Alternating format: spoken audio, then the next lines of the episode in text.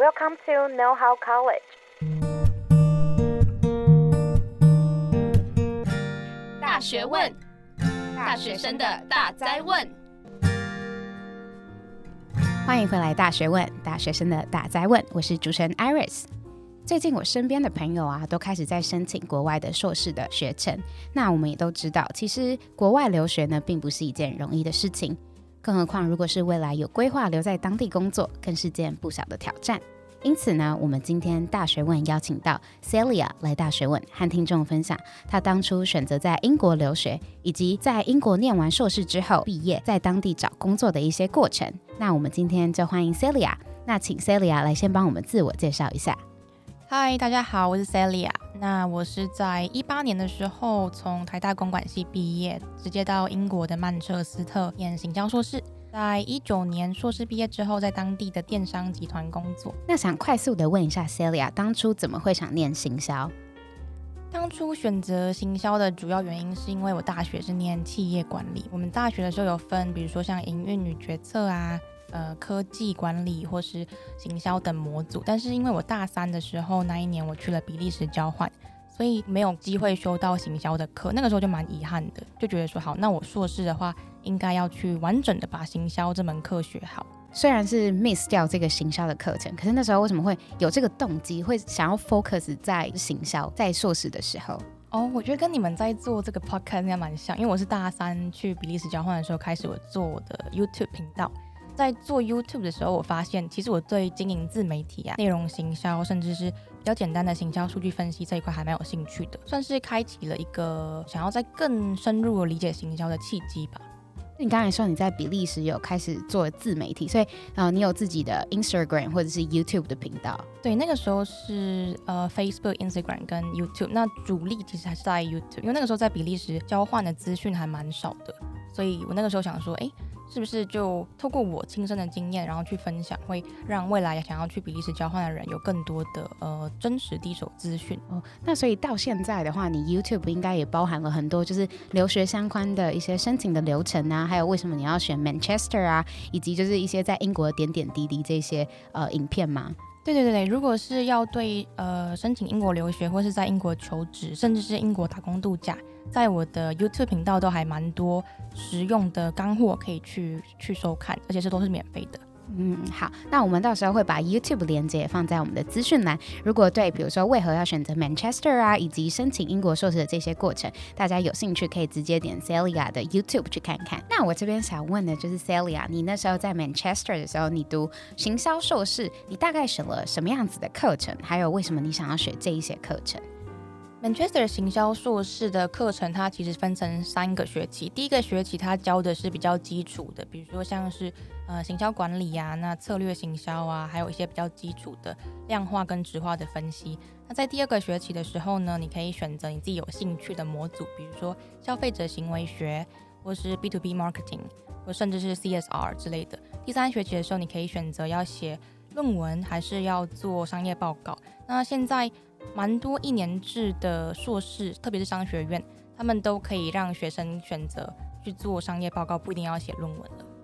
哦，那商业报告就是大致上面会要写什么，或者是要做什么？其实老实说，商业报告跟写论文的格式是一样的，就是你还是要去用写学术英文的方式去写作。主要的差别是，academic dissertation 的话，它是比较偏研究的，就是你去针对某一个议题去研究。那商业报告的话，你是可以针对，比如说我那时候研究的对象其实是 YouTube，对，就是你可以针对一个公司，然后去帮他们分析特定的行销议题等等的。那你为什么当初会选这一些课？比如说像 Consumer Behavior 或是 CSR 这一些课程？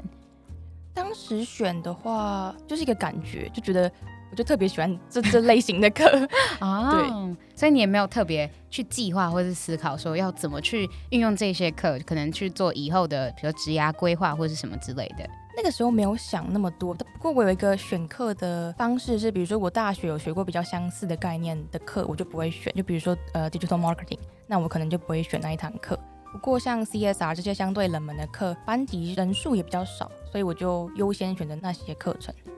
诶，那我很好奇，CSR 的 marketing 大概大部分都在讲一些什么样子的内容？像 CSR 的，它课名其实不叫 CSR Marketing，它好像就是叫 CSR Management 之类的。嗯、那它主要就在讲说有哪一些，比如说透过个案的方式去分析说，哎，这个企业它做这个行销策略有没有符合呃我们传统的对，比如说 CSR 或甚至是 ESG 的规定等等的。对，比较像是用 Seminar 的方式小组讨论，然后去。没有一个标准答案，但是去讨论说怎么样的做法才是一个比较道德的行销这样子。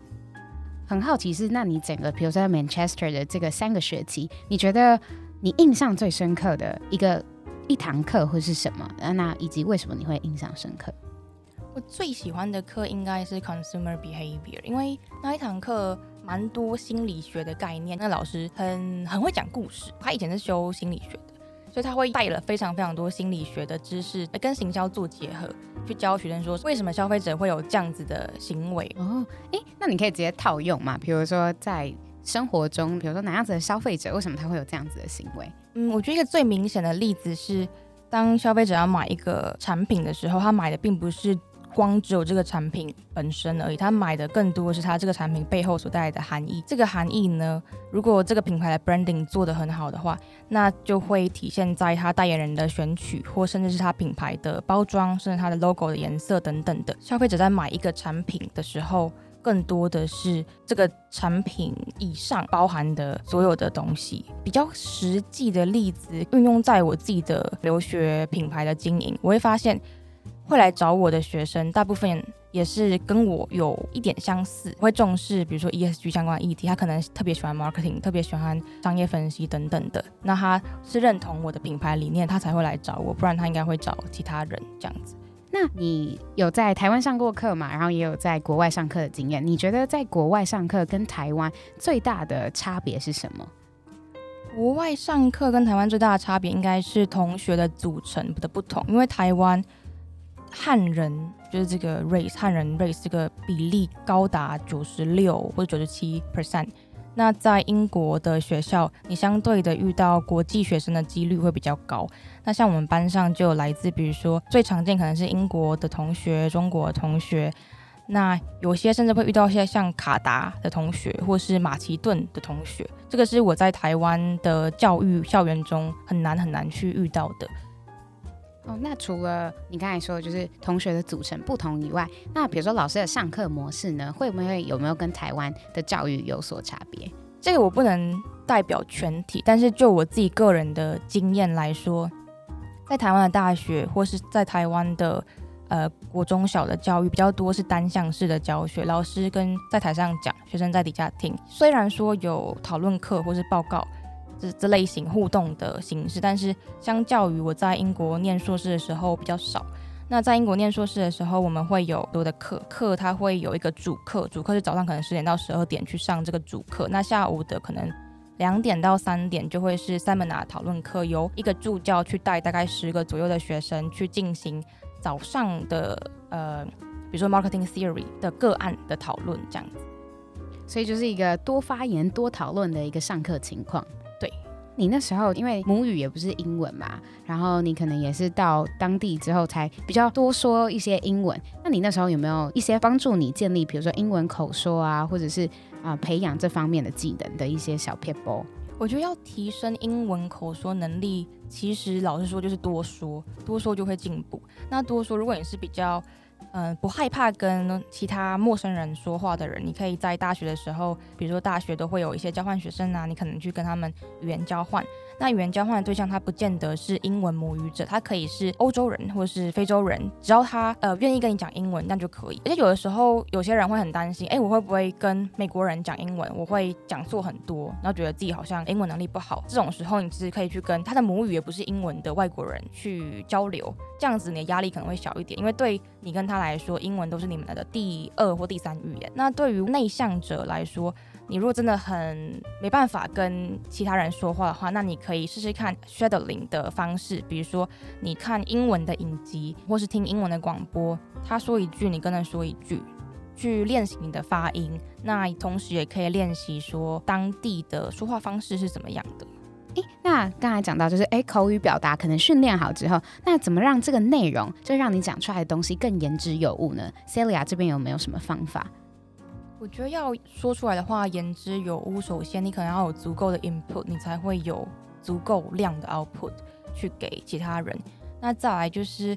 要怎么样增加你的 input？有一个比较简单的方法是，你可能多听国际的新闻，在听国际新闻，比如说是像 BBC 好了，那他们的 Global News Podcast 是免费的，你就可以每天就是当喝水一样在这边听，那一边做你的家事就节省时间，同时可以提升英文听力，练习英文口说，那又可以增加你对国际时事的了解，这个是一举数得的事情，我觉得是蛮值得培养起来的习惯。那在多方摄取这些。呃，国际的新闻跟各式的观点之后，我自己可能会跟朋友讨论，然后在讨论的过程中，你就会有一套自己的价值观跟观点。那你在未来这东西累积起来之后，诶，比较简单的说，你可能在上学，在学校的时候讨论报告或者在上课发言，你说出来的东西可能就会更有说服力，然后你的观点也会更多元，而不是只局限在台湾的新闻灌输你的观念。就是多看多听，然后有自己的 insight，这是很重要的。对对对对。嗯，那你觉得你在行销硕士这一年所学到的，其实有符合到你的期待吗？或者是你真的觉得有收获非常多吗？因为我念的行销硕士它是比较广泛的，所以是完全符合我当时要来念行销硕士的期望。因为我当时要念的行销硕士。并不是说我大学已经学了很多的行销基础的课，当时来 Manchester 的目标就是要全方位的把行销学好，就不只是单一个面向。对，那如果有些同学他可能大学或是他可能自己额外已经修了很多课外的行销知识。那我觉得其实你可以反而去选一个专精的行销硕士，比如说它是针对 consumer behavior，或者是它可能是针对 marketing analytics，找一个专精的领域去学。其实老实说，不同的国家职场不太一样。像英国来说，工作分工是很专精的。如果你想要在英国求职的话，我的建议是你可能尽量把自己培养成一个 T 型人才。那这个 T 的第一画是一个横的嘛？那你就是你必须要具备行销的所有的基本概念，比如说最简单的呃 business model 是什么啊，然后比较基础的财务啊，那 marketing branding 的概念是什么，consumer behavior 是什么，一直到其他的后台的分析，简单的数据分析。那你可能从这一堆里面去选一个你喜欢的领域去钻深，去钻研它。那假设我我可能透过这几年的磨练，我发现，诶，我对内容行销特别有兴趣，我对那 SEO 关键字特别有兴趣，那我可能就针对这一到两个面向，然后去专深。这样子的话，我觉得在未来求职上会相较于其他，诶，每个都会的人更有优势。你刚才也提到，就是在求职上比较有优势这一点，就从你的 YouTube 上面，我们也知道，就是你后来也是在英国的当地寻找工作。那你那时候为什么想要就是在英国当地找工作？为什么不回来台湾呢？我那个时候其实，在去英国之前，我是想要回来台湾的。对，可是我去了英国之后，我参加了蛮多职涯中心的，比如说工作坊或者讲座，我发现哎，其实在英国工作还蛮困难的。那我这个人有点，就是有点怎么讲？嗯，就越有挑战性，你越越想要试。对，我觉得那这样子要不要挑战一下？对，所以我当时会选择留在英国工作，主要有三个原因。第一个就是想要挑战自己。那再来第二个原因呢，是因为英国留学只有一年，一年的时间其实有一点难说很深入了解英国的文化。那我觉得就蛮可惜的，好像应该要多去认识英国，再多认识当地一下。那工作就会是一个很好的机会，可以在英国待久一点。这是第二个原因。那第三个是比较肤浅、比较世俗的因素，就是。在台湾的起薪，呃，相较于英国的起薪，一样以行销的工作来说，台湾的薪资是呃稍微低一些的。对，那假期的话，台湾我记得一年的年假应该大概七天左右。那如果是外商，可能再多一些。那英国的话，它年假不管你什么工作，通常是二十一点五天起跳。在英国求职，我觉得最大的阻碍是签证。我现在用学生签证转换成工作签证是一个最好的时机。我未来如果回来台湾，那我要再来英国工作，要直接跳到工作签证是非常困难的，对。所以当时的话，主要就是因为想要挑战自己，然后希望在英国待久一点，跟呃英国的薪资假期比较多，这样这三个原因。那刚才你也有提到，就是其实，在英国找工作是还蛮难的。那你觉得最困难的部分有哪一些？呃，最困难的我觉得是签证，签证是就是我们是外国人嘛，我们在那边最最难跨过的坎就是签证。不过我那一年是没有 graduate visa 毕业生签证，现在二零二一左右，因为英国脱欧还有一些政策转变的关系，现在的去英国留学的留学生，学士跟硕士毕业后是有两年的 graduate visa，你可以留在英国当地找工作，不用担心说会被呃赶回去自己的国家之类的。那博士的话是三年的 graduate visa。我那一年的话是学生签证，大概十二月毕业典礼，隔年三月签证到期就没办法再待下去。那我当时是只有大概不到六个月的时间要找工作，所以你有提早开始求职吗？有有有，我那个时候大概一到英国就开始找工作，因为英国的像储备干部，他们是叫 graduate scheme 这样子的职缺，他们都是会提早一年开始招聘。嗯哼，对。那比如说像可能二零二四年九月入职，课程结束的学生，那他可能二零二三年的九月一到英国就要开始去准备他的 CV 啊，那个 LinkedIn 啊，还有 cover letter，对，甚至也要开始准备一些 psychometric tests，还有。后续的，比如说模拟面试等等的，所以你那时候就是找工作的时候，已经预设好你想要什么样子的目标，先往储备干部啊这样子的职位先做申请。对，嗯、呃，会这样子选择，是因为储备干部通常会开这样子的职缺是大公司，大公司他们比较有可能会有赞助签证的 license。对，那一般小公司要申请 license 就比较麻烦，就。他可能不见得会愿意去赞助一个外国人，但是大公司，比如说像四大快啊、快消品啊这些大公司，他们比较有可能会有这个 license。后来有没有就是也投递其他职缺的履历呢？还是都是以这方面为主？我那个时候的策略是第一学期先针对 graduate scheme 的职缺去投，然后到第二个学期才去投像是 entry level 的工作，针对行销跟讲中文这两个关键字去找。你有了这个求职的目标之后，你可以大概讲述一下你那时候整个求职的流程是怎么样子吗？一般求职的话，它大概会分成五个阶段左右。第一个阶段通常就是 CV，CV 跟 cover letter 去审一下你的背景符不符合。那第二个阶段呢是 psychometric test，有些公司会有这个，有些公司不会有。通常是比较大的公司才会有这一关，去考说什么智力测验啊，就像一个图形一样转转转，最后第五个图形会是什么这种类型的。那第三个阶段呢，通常就会是电话面试，由 HR 打电话给你。先初步的了解你的状况，然后你这个人是大概是怎么样子，有没有符合他们要的人。第四阶段呢，就会是实体的面试，一对一的面试。那这个面试可能是由你未来的主管跟你未来的同事来进行。第四跟第五其实不太一定是哪一个先，那第五个就可能是团体面试，就是一大群人，你的竞争者跟你一起跑一整天的流程去面试。那这个面试还蛮有趣，有时候可能是。诶，什么叠筷子啊之类的？叠筷子，你说 teamwork 之类的？对对对，就是看你 team，、嗯、就从旁边观察你的 teamwork 能力，或是你们在三十分钟内一起准备一个商业报告，然后上台表现这样。你讲这些五个流程嘛，我想要先从第一个开始问，就是那你当初怎么样因地制宜去调整你自己的 CV？因为毕竟你可能是在英国嘛，那可能就是有一些格式啊，或者是文字上面的撰写需要调整。你那时候是怎么做调整的？我那个时候调整的方式，其实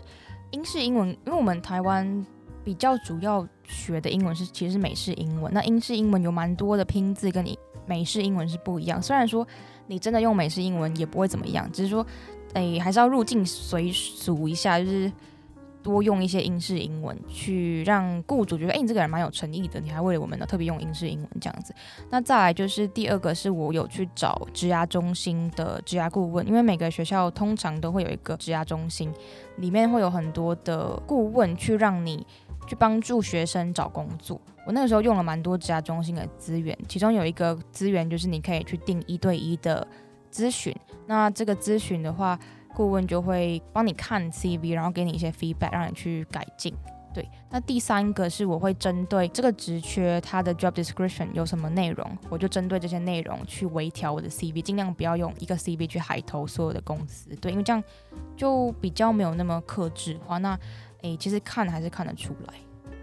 那除了就是你调整好这些 CV 之后，那 Celia 你又是透过哪一些管道，就是投这些履历的？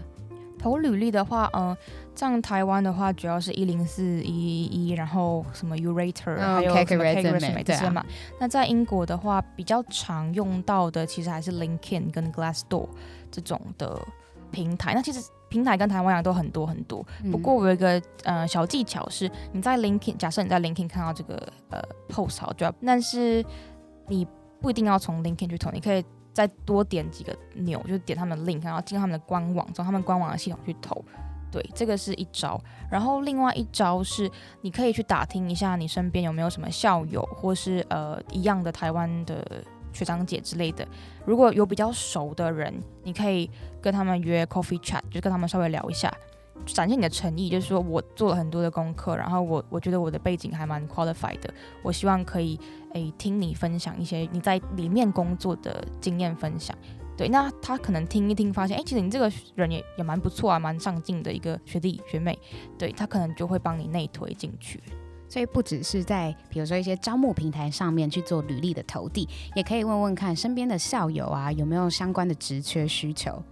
对，我觉得这个在找工作，大学的学生可能比较不知道。不过其实老实说，职缺通常会被放到网络上，那都已经是蛮后段的事情了。大部分的职缺可能还没被放上去之前，就已经身边人问你问，就已经找到那个缺了。对，所以一个缺会被放到网络上，那那就表示他可能前面都找不到人，他才会把它放到网络上。所以要好好把握机会，就是身边的校友一定要多结识。对对对，所以 networking 是超重要的。了解。那针对就是电话面试这部分啊，Celia，你当初又是怎么去准备，让自己比较有 well prepared？电话面试的话，我觉得你可以透过呃像考古题，那考古题我当时是有参考 Glassdoor 这个网站的资源去看说，诶，那个公司他以前的电话面试会问什么题目，我就针对那个题目去呃先 draft 一版我的答案。那我 draft 好之后，我会预约一对一的职涯顾问，跟他练习模拟面试。所以你先有自己的答案之后，你再请别人来帮你看你的答案是不是哪里还可以再做调整？对，哦，了解。那呃，我想问一下，就是你在准备自己的答案的时候啊，是不是呃，就网络上面或是听之前的一些学长姐都说，你必须要把这个 JD 跟自己的一些经验特质更切合在一起？就是比如说，你之前可能虽然是在做行销，但可能如果这是跟数据相关的话，你可以就是多举一点例，比如说功课啊，或是你的实习经验，可以让自己的这些经验可以更贴近这个 JD，是不是就可以有更多的一些机会能够进入到下一关？我觉得他们在看的其实是一个叫 transferable skill，因为大学生你很难说你在大学就帮某个公司赚几百万、几亿，因为这个不可能嘛，因为你就是大学生。嗯所以他们会想要看到的是你有没有潜力，你有没有之前做过类似的经验，可以应用在你未来的工作上。以自媒体经营来说，假设你现在在做 podcast 嘛，那你未来的公司可能也会需要做 podcast 啊，那你就可以说我过去有做 podcast 的经验，那这个可以应用在未来的这个工作。不过你要先去研究他们到底缺什么东西，就是就是呃事前的研究非常的重要，因为。他们要看 transferable skill，那你如果 transferable skill 没有 fit 他们要的，那也是没有用。对，就还是要做蛮多的功课。嗯，就是针对这个职缺以及公司需要什么样的人才，然后贴合你自己的经验是比较好的一件事情。对，贴合经验还蛮重要，因为你要有证据，你不能空口说白话。你就说，哎，我大学做很多专案，我这个在改学生的 CV 也很常看到，SOP 也是，就是他们会写说我这个专案怎么做怎么做，然后最后很成功。就是这个 very successful，可是这个是废话，就对我来说是一句废话，是因为我根本看不出来哪里成功，为什么成功，你必须要把它量化，所以量化是一个我觉得。蛮好的招数，就是你可能具体的写说，好，我可能在一年内帮助这个呃 Instagram account 成长了一万人，或是呃你在呃这个这档档期帮公司增加营业额二十 percent，就是你要把你的成果量化，不然读的人他会一头雾水，不知道你的这个成功的点在哪里。嗯嗯。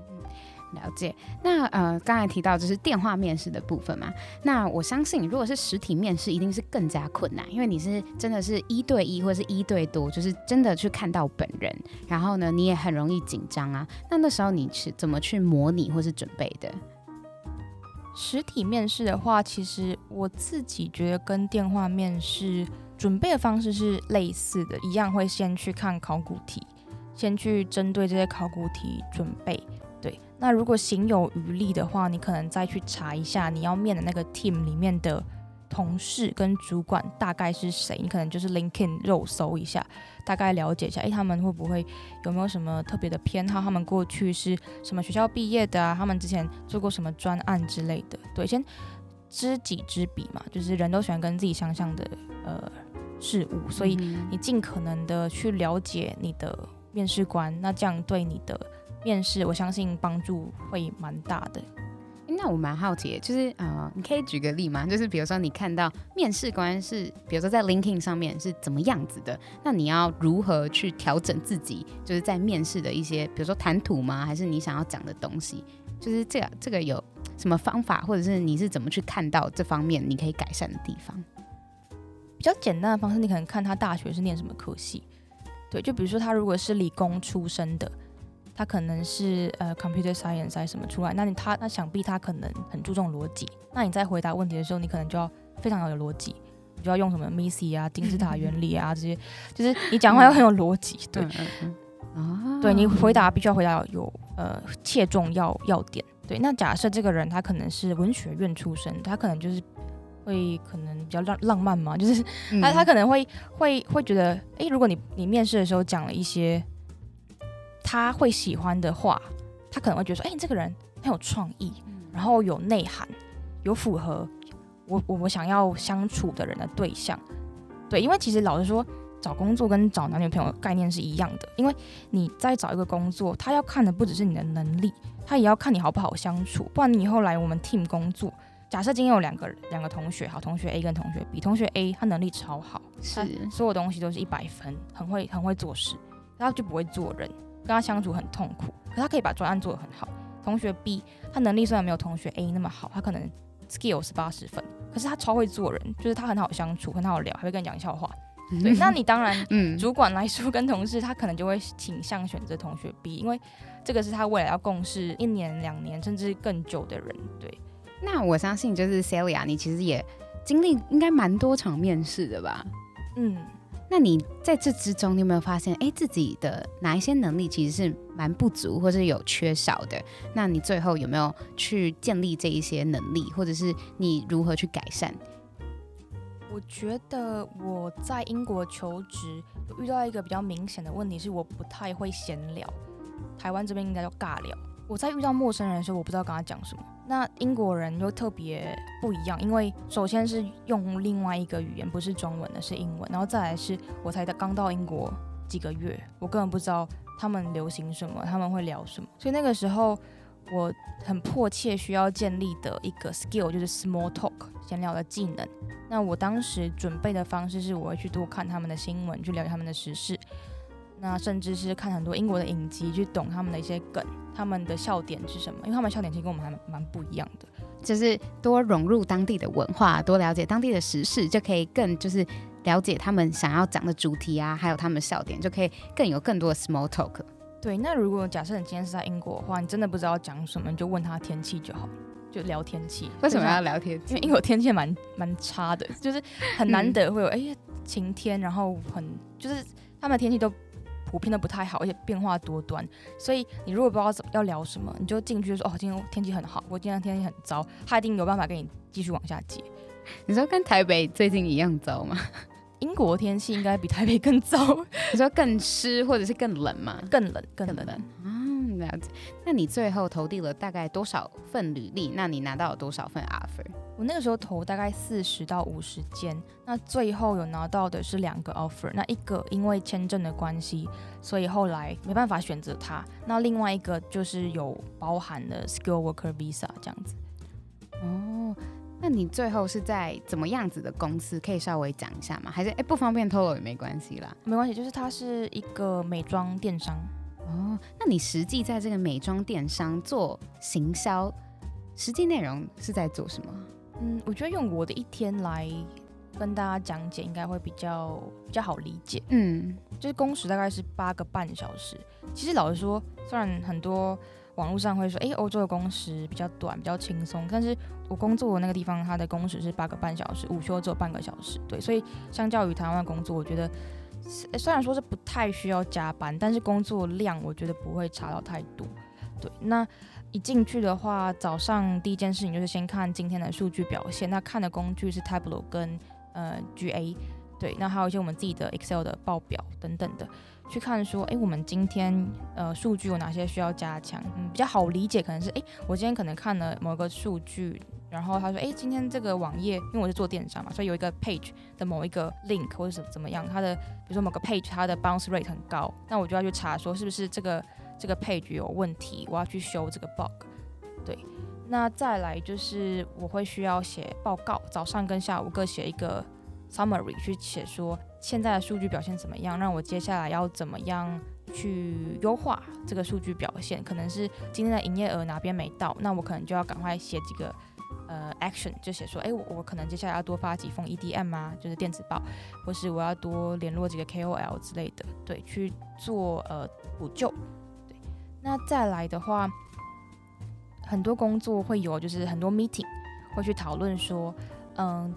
这一季我们有什么活动要执行？可能过年快到了，我们会推一些新年特定的产品，像现在现圣诞节快到，圣诞节是一个蛮大档期，就会去推说，哎，可能要多出几个圣诞礼盒，去呃满足圣诞节的需求这样子。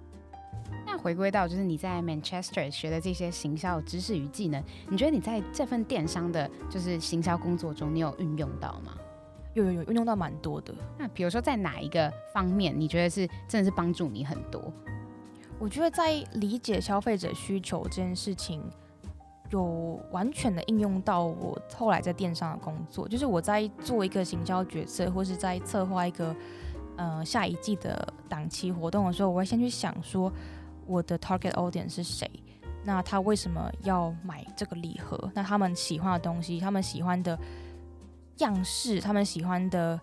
content，他们会偏好什么样的方式？比如说，我可能写句子 A，句子 B，哪一个句子比较容易达到这样的消费者？对，所以其实是蛮，我觉得行销硕士学的内容是蛮有用的。对，只是说这个有用，因为已经都内化成我自己的东西，所以。很难的去怎么讲，就是去讲出来量化。嗯嗯嗯，对对对，因为我觉得行销东西有点有点难量化，因为很多东西是 branding 的，是你要怎么样提升品牌价值，然后怎么样去因为这个品牌价值的提升去增加你的销售的金额或是销售量等等的。对，嗯，刚才有提到嘛，就是你一刚开始到英国之后，你就开始在求职了，所以你的求职期其实抓蛮长的。主要是因为他们的招聘的时程就是这么长，就是从一整年，因为他有很多个阶段，他可能一个阶段就跑了一两个月这样子。对，那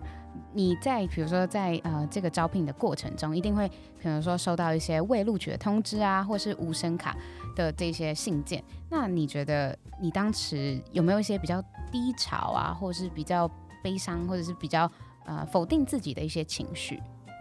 嗯，这个一定是会有。说到拒信一定都会很难过，就像我现在在帮学生申请学校，